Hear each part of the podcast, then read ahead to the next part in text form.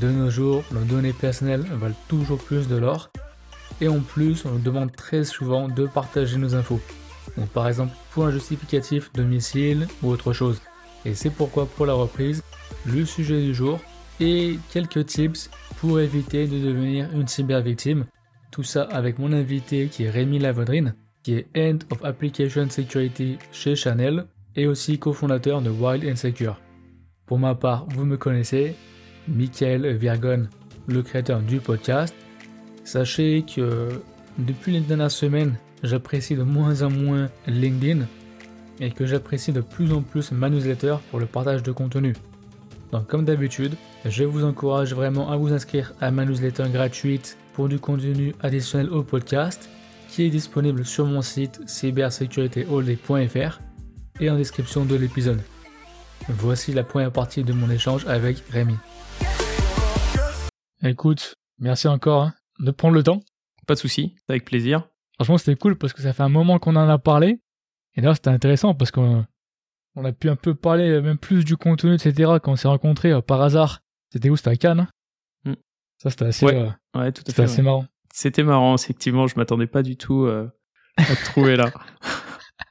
ouais, c'était vraiment, comment dire, random, littéralement. Hein. Ouais, c'est clair. Ouais. Dis-moi, tu peux te présenter, s'il te plaît? Ouais. Donc moi, je m'appelle Rémi Lavedrine. Je suis ingénieur de formation dans le logiciel.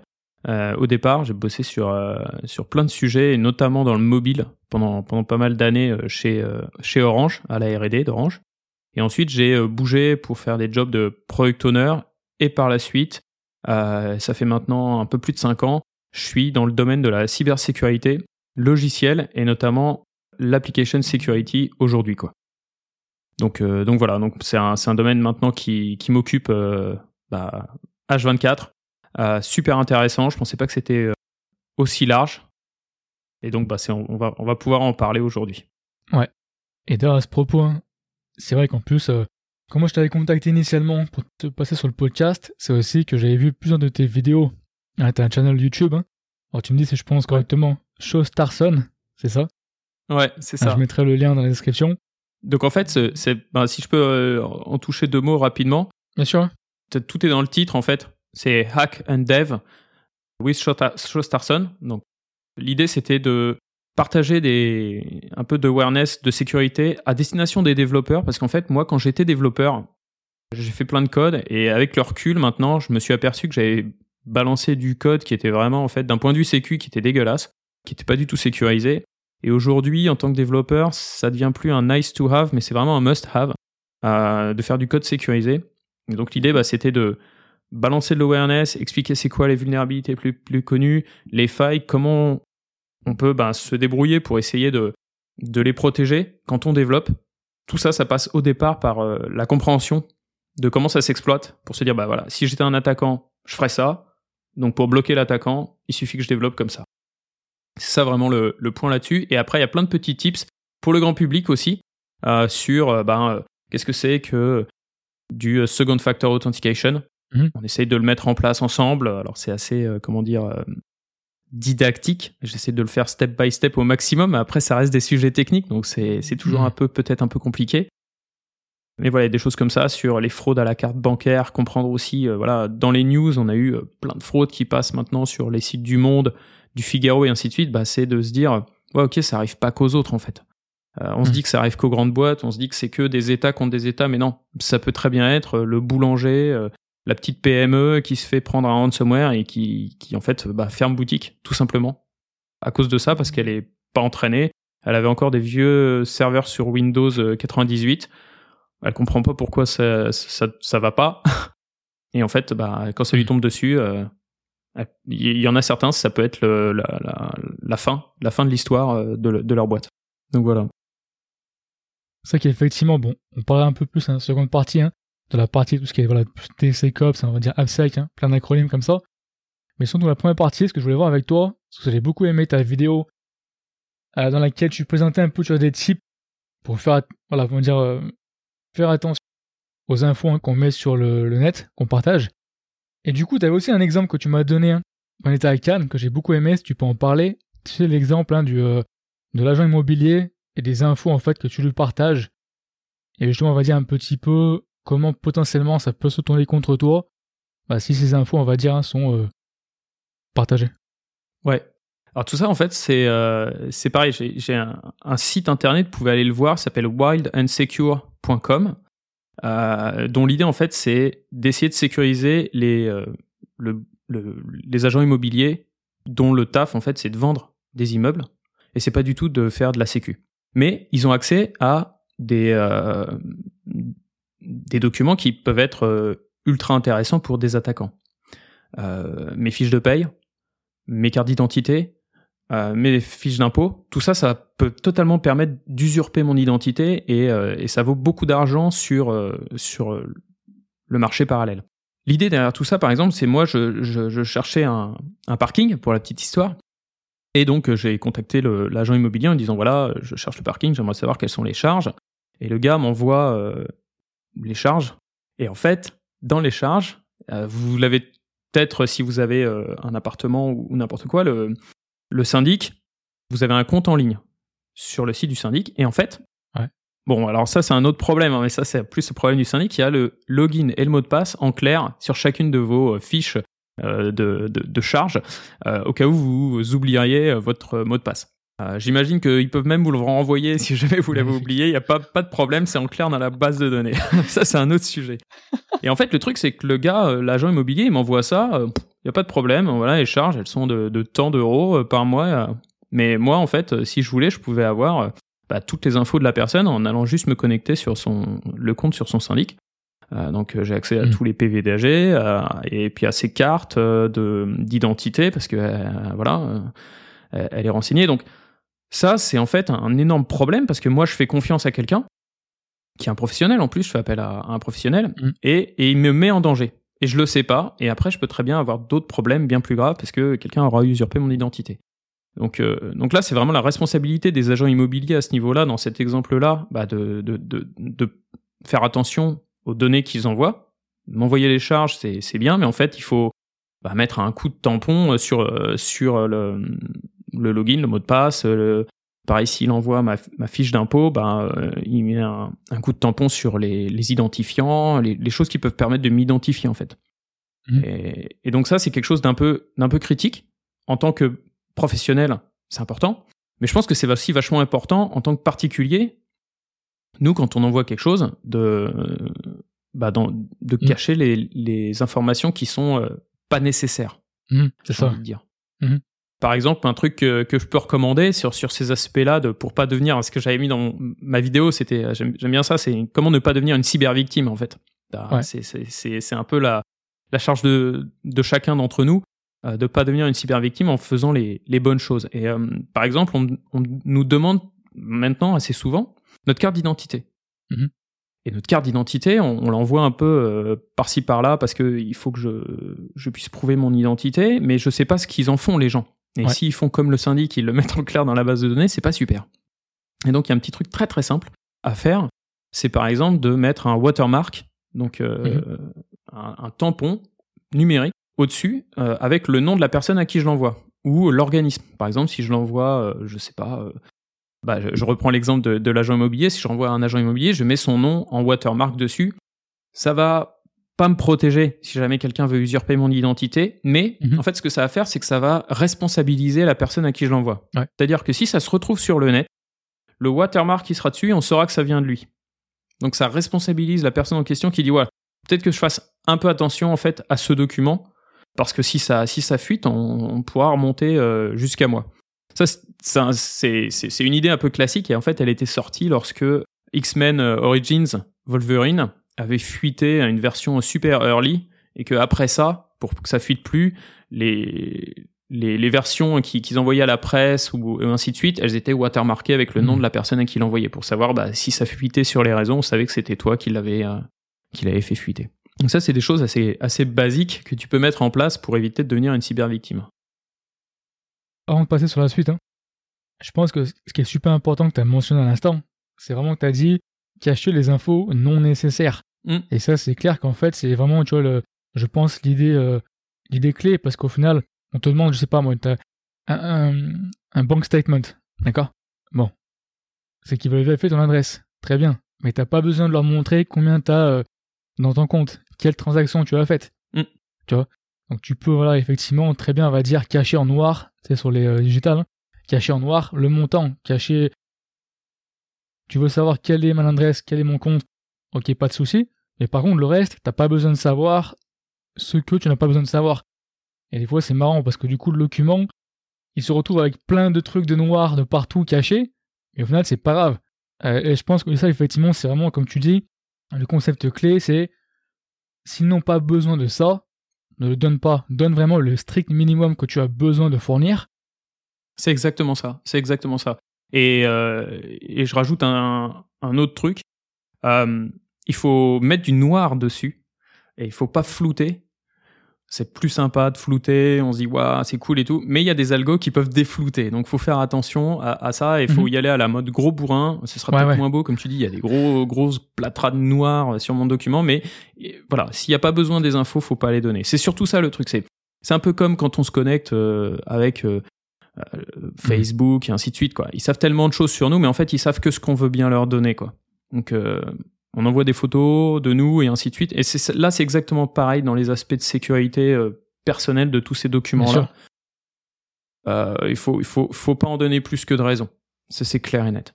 Et effectivement, j'aurais tendance à dire Mhm. responsabiliser la personne à qui on le donne, c'est une c'est un- c'est une bonne façon de faire. Aujourd'hui, j'ai euh, il y a des choses que j'ai partagées aussi sur ma chaîne YouTube sur la façon de faire ça. Un clic droit, Mhm. j'écris le nom de la personne, boum, ça me fout un watermark euh, en énorme au milieu. Euh, c'est vraiment rien du tout à faire. Donc euh, pourquoi se priver entre guillemets? Pourquoi se priver? Du coup, j'allais voir celle-ci, tu vois, je l'ai, pas visionné, mais ça m'intéresse de le faire aussi, tu vois. Parce que souvent, je fais, si tu veux, les barres noires, mais ça, je mets pas sur le watermark. Et ça, c'est définitivement quelque chose qui est important.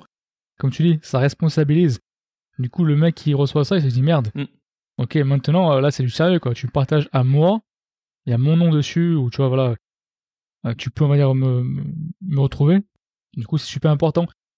Alors, d'ailleurs, à ce propos, hein, Mhm. comme je te proposais, je voulais faire un point, en fait, sur une vidéo YouTube que j'ai beaucoup aimé que tu as faite, et donc je partagerai, hein, dans lequel, tu sais, tu expliquais, euh, justement, on va dire, hein, tu donnais quelques types comme ça, et notamment trois types en particulier.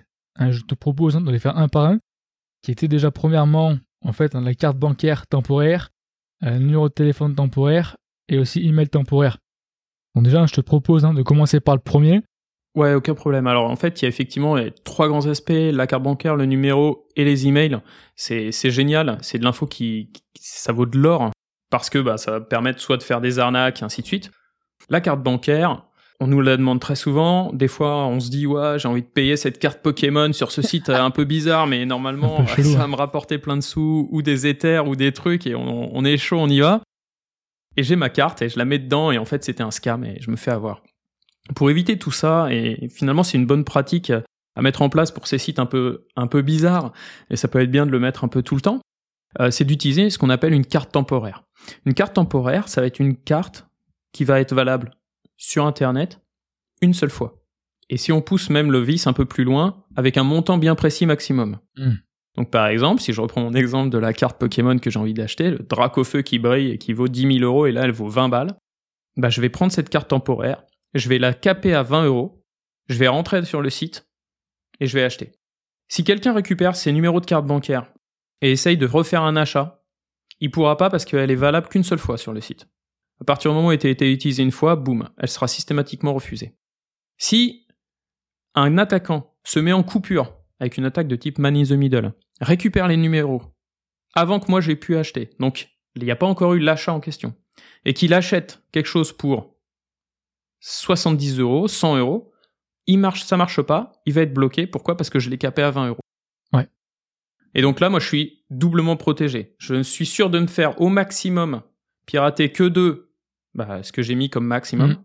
Et si euh, je l'ai utilisé une fois, c'est bon, je suis tranquille, je peux l'oublier. De toute façon, elle a été détruite. Donc ça, c'est vraiment génial le truc à utiliser. Quels sont les services qui permettent de faire ça Mhm. Moi, j'en connais euh, deux principaux qui sont vraiment super sympas. Celui que j'utilise personnellement depuis très longtemps, qui fait plein d'autres choses, qui peut remplacer mon compte bancaire, ainsi de suite, c'est Lydia. Euh, vous pouvez aller voir sur lydia-app.com en France. Ça marche super bien, c'est génial. Euh, c'est très simple. Et ça permet surtout bah, d'utiliser ces cartes bancaires temporaires. C'est une mine d'or. Et il y a un autre outil qui est peut-être un peu plus pour les jeunes, c'est pour ça que je l'utilise pas, qui s'appelle Pumpkin. Et donc c'est pareil, pumpkin-app.com. Et, euh, et donc ça pareil, il y a plein plein de trucs. Donc euh, vous pouvez utiliser des cagnottes et ainsi de suite, machin. Et la carte temporaire. Il y a aussi des banques maintenant qui vous permettent de faire ça. Le Crédit Mutuel permet ça depuis finalement assez longtemps. Donc Mm. vérifiez au sein de votre banque si vous n'avez pas ce genre de service. Si ça coûte quelques euros, franchement ça vaut le coup. Euh, si 2-3 euros euh, pour, pour avoir le service de carte virtuelle, ça vaut le coup. Chez Lydia, c'est gratuit. Chez Pumpkin, c'est gratuit jusqu'à, je crois qu'on peut l'utiliser 3-4 par mois. Euh, ça dépend de la fréquence d'achat que vous avez sur Internet, sur des sites un peu bizarres. Euh, mais euh, mais voilà, faut faut se renseigner auprès de auprès de sa, de sa banque aussi. Ça c'est vraiment super pour éviter bah, tout ce qui est fraude à la carte bleue. Ça Ouais. c'est clair. Et en plus, il me semble aussi, hein, pour donner peut-être un exemple supplémentaire, il me semble qu'il y a aussi Revolut hein, qui le font. C'est avec des cartes euh, virtuelles hein, de plus. Ouais, c'est vrai. Et en fait, ça, je pense que c'est super important parce que, si tu veux, quand moi je voyais ta vidéo initialement, je me suis dit merde. C'est vrai que moi, souvent, on va dire, tu vois, j'ai pris, un- comment dire, vraiment, le conseil d'utiliser plutôt la carte de crédit parce qu'en fait, c'est pas ton argent. Mm. Et donc, le problème de fraude, il est beaucoup plus simple, on va dire, à, à gérer. Et en fait, du coup, c'est vraiment, si tu veux, un niveau au-dessus. Parce qu'admettons, t'es sur Amazon, sur PayPal, tu te dis, allez, carte de crédit, bon. Encore, c'est un service connu. Mais comme tu dis, des fois, t'as des sites un peu chelous. Ta carte de crédit, tu peux pas la laisser tomber dessus. Donc, effectivement, si, admettons, tu utilises un service comme Non, ça, c'est clair. Ouais. avec un montant en plus, si tu veux, j'aime bien, si tu veux un montant qui est relativement euh, euh, voilà, similaire hein, à ce dont tu as besoin, vraiment le risque Mhm. est vraiment euh, beaucoup plus réduit. Quoi. Donc ça, je pense qu'effectivement, c'est vraiment, si tu veux, un des conseils vraiment euh, super, super utile, parmi tant d'autres. Ouais, ouais, c'est clair. C'est clair que la fraude à la carte bancaire, tout le monde y pense. Euh, c'est tout, tout le monde a un peu, un peu le flip là-dessus, euh, et a raison. Hein. Et euh, ce, ce genre de, de service, il peut vraiment te sauver la vie, quoi. Ouais. Moi, je me suis fait avoir une fois, c'était pour 2 euros, je me suis fait tirer euh, 20. Heureusement que j'avais utilisé ce truc-là, Mm. quoi. Mais finalement, je, Ouais. voilà, ça a été bloqué, quoi.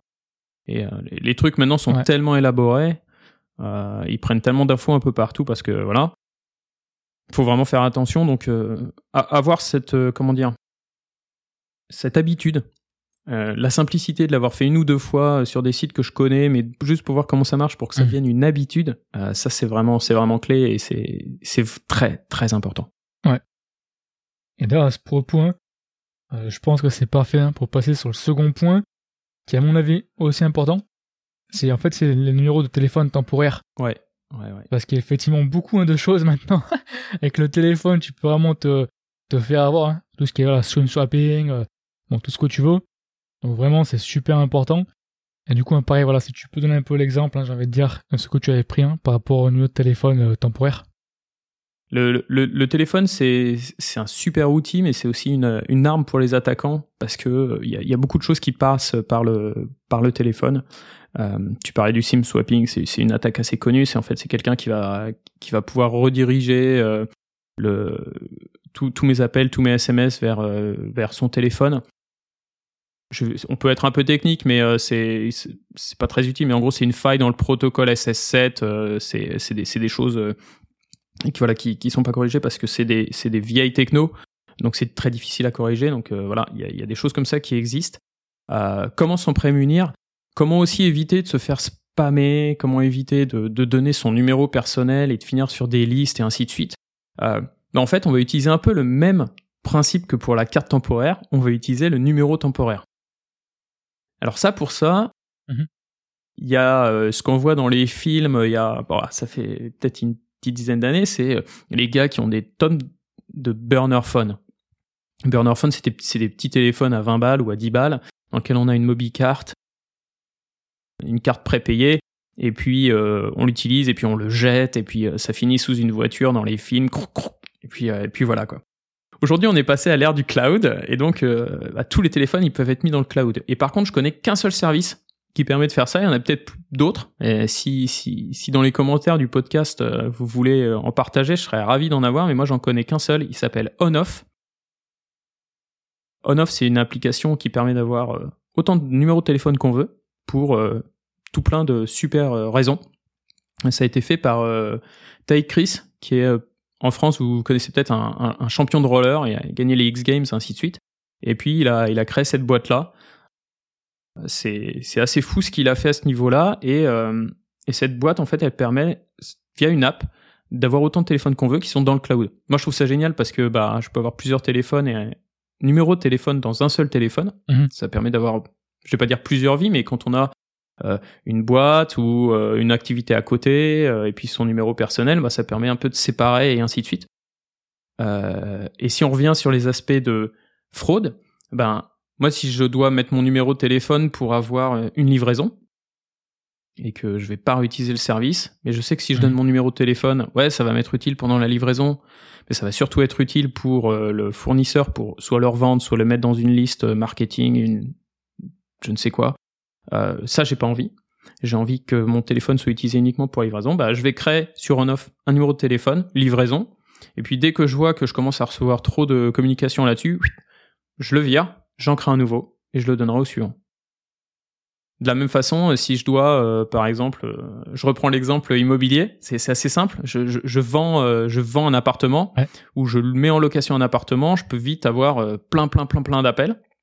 Et après coup, j'ai pas envie, en fait, vu que je donne mon numéro pour qu'on puisse m'appeler, il y a plein de gens qui peuvent se dire, bah c'est sur, c'est sur le site, je vais, je vais la récupérer, je vais le mettre dans ma liste de communication.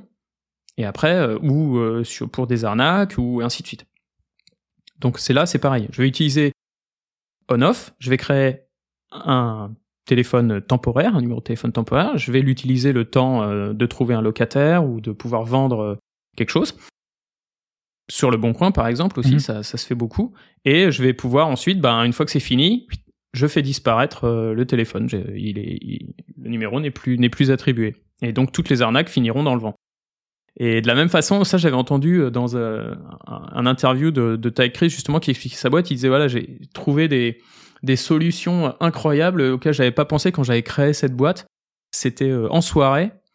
Les filles se sont souvent en- emmerdées. euh, ouais vas-y donne-moi ton téléphone et ainsi de suite. Et donc ce qu'elle faisait, c'est qu'elle créait un numéro de téléphone pour la soirée. Elle le filait, le gars appelait ou ainsi de suite.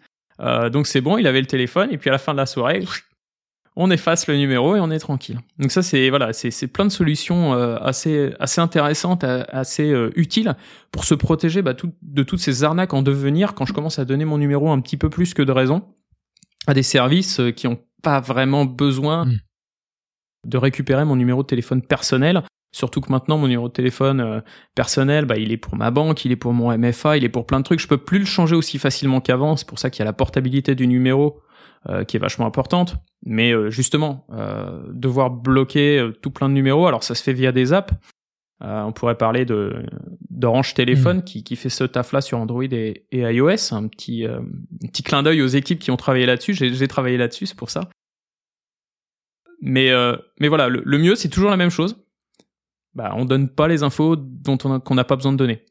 Et donc, plutôt que de donner son vrai numéro de téléphone et après utiliser une app pour bloquer les, les numéros un peu embêtants, le mieux, c'est plutôt de, bah, de créer un numéro temporaire, de l'utiliser le temps qu'il faut, et puis une fois que j'en ai plus besoin, euh, je le burn. Mhm. Donc c'est ça, c'est ça l'idée. Et en plus, bon, tu vois, du coup, j'allais le dire poliment, mais au final, hein, quand tu prends l'exemple hein, des filles sais, en soirée, en clair, c'est aussi des fois au téléphone. Si tu veux pas que les gens ils te saoulent, hein, ils, te, ils te- ils te fassent chier littéralement, Mm. pour voilà, dire poliment, c'est un peu ça, quoi, effectivement. C'est que, en plus, je pense que ce qui est vraiment super quand même important, et la mine de rien, c'est du bon sens, bon, tout le monde n'a pas du bon sens. Le bon sens, hein, c'est bien ça, c'est temporaire, du court terme on va dire pour un usage bien spécifique. Comme tu dis, le, le gars du PS, il va pas te faire des livraisons tous les jours. C'est ça. Donc euh, une livraison, un téléphone, c'est bon. L'agent immobilier, à la limite, c'est une période de temps pendant que tu es en contact avec lui pour X raison. Euh, pareil. Donc je pense que l'idée aussi à retenir ici, c'est effectivement c'est du bon sens, c'est utiliser euh, ce numéro de téléphone temporaire pour les cas bien précis où on sait que dès l'instant où ce numéro n'est plus disponible, la prise de contact avec cette personne n'est plus, on va dire, requise. C'est ça. Effectivement, tu vas pas donner un numéro de téléphone temporaire à ta banque. Bah non. Euh, voilà. Et ça, je pense même c'est bon. euh, des fois, tu vas rappeler parce que des fois, j'ai le sentiment que des fois, euh, tout le monde ne fait pas attention à ça. Bah, c'est toujours la même chose. Hein. C'est comme pour la carte bancaire temporaire. hein. Tu vois, c'est c'est le bon outil au bon moment. C'est c'est ça la clé en fait. C'est c'est faut faut être Mhm. euh, faut être intelligent dans l'utilisation de, de ces outils. Et c'est ce que tu disais euh, tout à l'heure, hein, c'est le, le bon outil au bon moment, la bonne carte virtuelle quand j'ai besoin. Peut-être que je peux mettre ma carte normale chez Amazon. Euh, peut-être que je peux mettre ma carte normale chez PayPal parce que ça me simplifie la vie et que je vais pas le faire à chaque fois et que c'est PayPal qui prend aussi le risque, Mhm. et qui me couvre. Il a des assurances ou j'en sais rien, il me remboursera. Numéro de téléphone, oui, je vais donner le mien à ma, à ma mère, je vais donner le mien à ma banque, je vais donner le mien aux impôts. Euh, je leur fais confiance entre guillemets et je suis, Ouais. je suis obligé. Oui, je vais donner le mien pour le MFA, même s'il y a d'autres techniques et qu'il vaut mieux utiliser d'autres choses que d'un SMS. Mais bon, ça c'est un autre sujet. Ça, autre. Euh, et par contre, j'u- j'utilise la carte virtuelle sur les sites un peu que j'utilise pas souvent. J'utilise un numéro de téléphone temporaire sur euh, des services qui en fait ont qu'une seule ont un seul but, c'est de récupérer mon numéro de téléphone pour euh, le revendre, Mhm. euh, faire des listes, Ouais. euh, me faire des communications, voire m'arnaquer. Et d'ailleurs, l'exemple, hein, pour pas, on passe à autre chose, hein, mais je pense que l'exemple parfait, hein, comme tu dis, mettons, c'est les, euh, les recruteurs. Par exemple, ouais, c'est clair. Les recruteurs, il y en a qui sont bons, d'autres moins bons. Donc voilà, on va dire, moi je dis rien contre les recruteurs, mais clairement, c'est l'exemple typique où tu sais que si tu as ton numéro de téléphone sur un CV, je sais pas moi, X temps après, ton CV tu Mm. l'as enlevé, tu as toujours des gens, ils vont scraper, ils vont toujours enlever tous les CV euh, sur tous les sites, et ils vont t'a- t'appeler, mais tout le temps. Et effectivement, dans ce cas précis, par exemple, une fois, voilà, tu cherches un travail, tu as ton CV, tu as ce numéro de téléphone là, tu as un nouveau travail, t'as pas besoin qu'on t'appelle encore mille fois pour un nouveau taf, alors que tu viens d'avoir un nouveau. Et dans ce cas précis, par exemple, hein, avoir un numéro temporaire, c'est juste parfait. Ouais, c'est un excellent, un excellent, un excellent exemple, je trouve. C'est, tu vois, j'y avais pas pensé, mais c'est, c'est, encore un exemple d'utilisation qui, Mm, qui, qui est ouais. vraiment au top, je trouve. Euh, c'est, c'est ça. C'est, t'en as besoin de te faire contacter pendant un temps, et tu sais qu'après, bah, si ça va traîner sur Internet, euh, justement, c'est, on n'oublie pas. Il n'y a pas de droit à l'oubli sur Internet, c'est compliqué, et, et justement, bah là, c'est toi, c'est toi qui, qui impose ça en, en craquant le, le téléphone. Et de la même façon que le téléphone ou la carte bancaire, il y a, il y a les adresses email. On nous les demande excessivement souvent. Et, euh, et ça, c'est le troisième point euh, qu'on peut aborder. C'est comment tu, tu, tu peux euh, avoir des adresses poubelles, des adresses email temporaires, facilement, simplement, dès qu'on te demande quelque chose. Alors, il y, a deux, il y a deux aspects sur ça. Moi, souvent, je vois des, des, des choses qui font que je veux récupérer une étude et on me demande mon nom, mon prénom, Ouais. une adresse email, un téléphone des fois, et on m'enverra euh, l'étude. Super, génial, pas de problème. Euh, le premier truc à faire, c'est de remplir que des machins bidons sous le bon format, donc un Mhm. vrai beau numéro de téléphone. Euh, moi, je mets 01 02 03 04 05 et euh, l'adresse email, je mets toujours a gmail.com et le, le, le, le truc, c'est Martin Dupont, quoi. Boum. Ouais. Et là, t'appuies sur, vas-y, partage-moi. Donc si là, ça partage pas, tu passes à l'étape d'après. Mais très souvent, en fait, bah, t'arrives sur la page où euh, on te donne l'accès euh, au document. Donc très bien, j'ai rien partagé, j'ai quand même le document. Il y en a d'autres, c'est l'étape d'après. C'est ils vont t'envoyer l'étude dans ton adresse email. Le seul but, en fait, c'est d'échanger l'étude, mais c'est un bon deal, hein, je- je- j'enlève pas ça, mais c'est d'échanger l'étude qu'ils ont faite contre ton adresse email pour pouvoir te faire des communications par la suite qui seront ciblées parce qu'ils savent que c'est un sujet qui t'intéresse, donc ils pourront te vendre du service via une boîte qui fait ce genre de choses-là, ils ont, et donc ils revendront toute cette liste email que ce, genre de sujet intéresse à des boîtes qui vendent ça. Donc là, il y a une deuxième so- solution aussi, hein, c'est, de se dire, bah moi je vais faire une adresse temporaire, il y en a plein de services qui existent Mhm. là-dessus, qui va durer 10 minutes, et durant ces 10 minutes, je vais recevoir l'email qui me dit bah merci de vous être inscrit, voilà l'étude en question. Ça, ça marche pour plein d'autres aspects. Euh, par exemple, j'ai envie de créer euh, un compte sur un site, mais juste pour voir à quoi ça ressemble le site, l'expérience et ainsi de suite, mais j'ai pas vraiment envie de mettre ma vraie adresse et après de demander à détruire mon compte. Donc pareil, je mets que des trucs bidons et je valide mon adresse email avec cette adresse email temporaire. Donc ça, c'est tout plein de possibilités qui existent et de et, et d'exemples, mais en gros, c'est toujours la même chose. Le bon outil au bon moment. Posez-vous la question de est-ce que là, j'ai vraiment besoin de donner mon adresse? Est-ce que ça va m'embêter un Mhm. moment si cet outil, ce service, connaît mon adresse les, les outils à ce niveau-là, moi, celui que j'utilise, que je trouve vraiment génial, c'est une, une extension sur euh, Firefox qui s'appelle Bloody Vikings, qui en fait me propose, je crois, une dizaine ou une quinzaine de services d'emails temporaires. Ce qui fait que s'il y en a un qui est bloqué, parce que des Mhm. fois il y a Yopmail, c'est un, un des trucs assez connus qui fait ça, il est bloqué parce que tous les trucs en yopmail.com, ils disent ok écoute t'es gentil, on sait que c'est un truc temporaire, euh, tu vas pas nous avoir. Bah là t'essayes le suivant et le suivant et le suivant et le suivant et ça finit par par fonctionner. Il y en a bien un qui va finir par fonctionner et ça c'est vraiment très très intéressant bah, pour éviter de finir dans des listes email sur des trucs où toi t'as juste envie une fois ponctuellement soit de tester un service, soit de récupérer euh, des informations, de demander un email et qu'en fait tu te dis euh, ok là en fait t'es juste en train de récupérer des listes email pour plus tard. Donc ça c'est vraiment intéressant aussi euh, à se poser comme question, à faire attention. Alors juste, hein, j'ai encore deux questions pour toi avant passe hein, sur la partie suivante. Mais quand même un point, j'en profite un petit peu hein, que tu l'aies mentionné. Tu sais, quand tu parlais au début de, comment dire, le MFA en SMS, c'est pas parfait. Enfin, c'est pas la, méthode la plus, euh, la meilleure de loin. Et aussi la partie c'est des emails. Et je pense qu'aussi c'est un point qui est super, à mon avis, important aussi à mentionner. Et moi, je l'ai fait perso hein, sur tous mes adresses, euh, tous mes Gmails. Et tout hein, où c'est possible de faire, c'est littéralement d'enlever le recovery, hein, de mot de passe, un recovery, par SMS. Tu peux désactiver l'option de recevoir un recovery par SMS. Euh, pareil, mettons pour LinkedIn ou plein d'autres sites comme ça. Et là, je pense qu'effectivement, c'est aussi important, tu as de mentionner que voilà, quand tu peux enlever l'option, enlève-la. Ouais, il y a plein de bonnes pratiques effectivement qu'on peut avoir sur tous ces sujets-là. Euh, effectivement, je pense que ce sont il y a, y a un seul truc sur lequel, euh, si on parle des mots de passe, il faut euh, vraiment se poser la question du mot de passe, c'est son adresse email. Hmm. Son adresse email principale, c'est lequel, lequel je me connecte sur tous mes services. Faut- je pense qu'il faut connaître son mot de passe. Il faut qu'il soit compliqué, mais j'en ai qu'un seul à connaître et c'est celui-là.